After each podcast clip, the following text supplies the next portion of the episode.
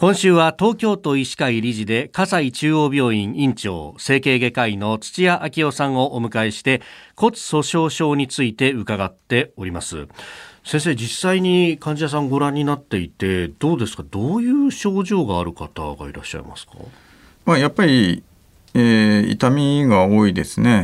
まあ背中の痛みの人ですね。うん背中が痛いんですって言ってくるとやっぱり見ると骨が折れてることがあるわけです。そうですね。高齢の女性で、まあ、背中が痛いといえばですね、まあ、レントゲンを取って骨折しているかどうか確認します、まあ、同時に骨密度も調べて、まあ、骨密度も低くてですね骨折しているというのを確認することが多いですね。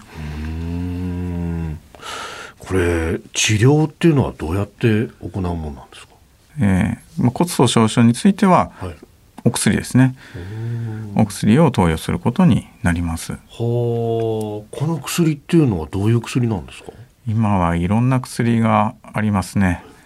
まあ、骨粗鬆症でお薬出しますっていうと、はい、皆さんカルシウムとかビタミン D というイメージがありますけどもそれは20年10年前の話であって今本当にいろんなお薬が出ています。へカルシウムとかじゃなくてえどういう薬になるんですか？先日お話しましたように、はい、骨もですね、まあ、代謝しているわけです自然と溶けて、はい、でその溶けた分古い骨がなくなった分新しい骨で補うという状態にあるわけですけど一番標準的なお薬は骨が溶けるのを抑えるお薬です。まあ、ビスホスオネート製剤と言われているものですね。骨を溶けなくする薬。そうすると溶けなくなるってことはまあ骨密度は良くなるってことですか？そうですね、まあ、溶ける量と作られる量のバランスによりますので溶ける量がまあ減ればですね、まあ、作る量はそれなりに一定にありますので、まあ、骨密度が下がらないで済むということになります。このビスホスオネート製剤っていうのは飲み方が変わってます。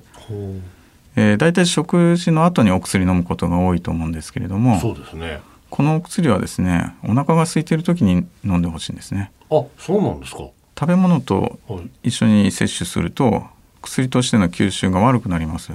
ですので朝起きて、はい、えー、すぐ飲んでくださいと言ってます。胃の中が空っぽの状態で飲む。でしかもそのお薬が途中でこう胃まで行かないで例えば食道でとどまってると、食道がただれることがあります。ですのでコップ一杯のお水でよく流し込んで飲んだ後はまあ30分から1時間ぐらい体を起こしててくださいと。あ寝ちゃうと。寝ちゃうと上がってきてまあ問題が起きるわけ。です。でこれ毎実はですね、はい、最初この薬が、えー、できた当初はですね毎日やってました。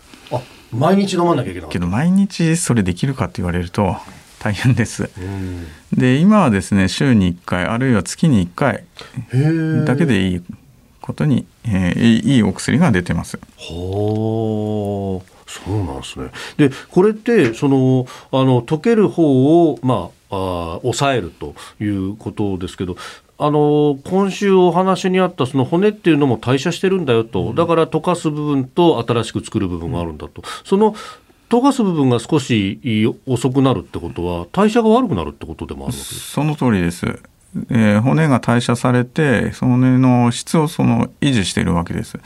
ですので骨の代謝が落ちるということは骨の質においてはまあ、長い目で見るとあんまり良くないですね、うん、なかなかうまくいかないもんですね。そうですね。だから長期に飲む場合は、まあ、少しお薬をやめて骨の質をまた戻す、はい、あるいは、まあ、違う種類のお薬ですね、まあ、そういったお薬を飲むこともえー、推奨されてます。おでもそれに対してはやっぱり対応するお薬っていうのがまた別にあるんですね。そうですね。骨の質を良くするお薬があります。えー、明日も引き続き骨粗鬆症の治療について伺ってまいります。葛西中央病院院長土屋明夫さんでした。先生明日もよろしくお願いします。はいお願いします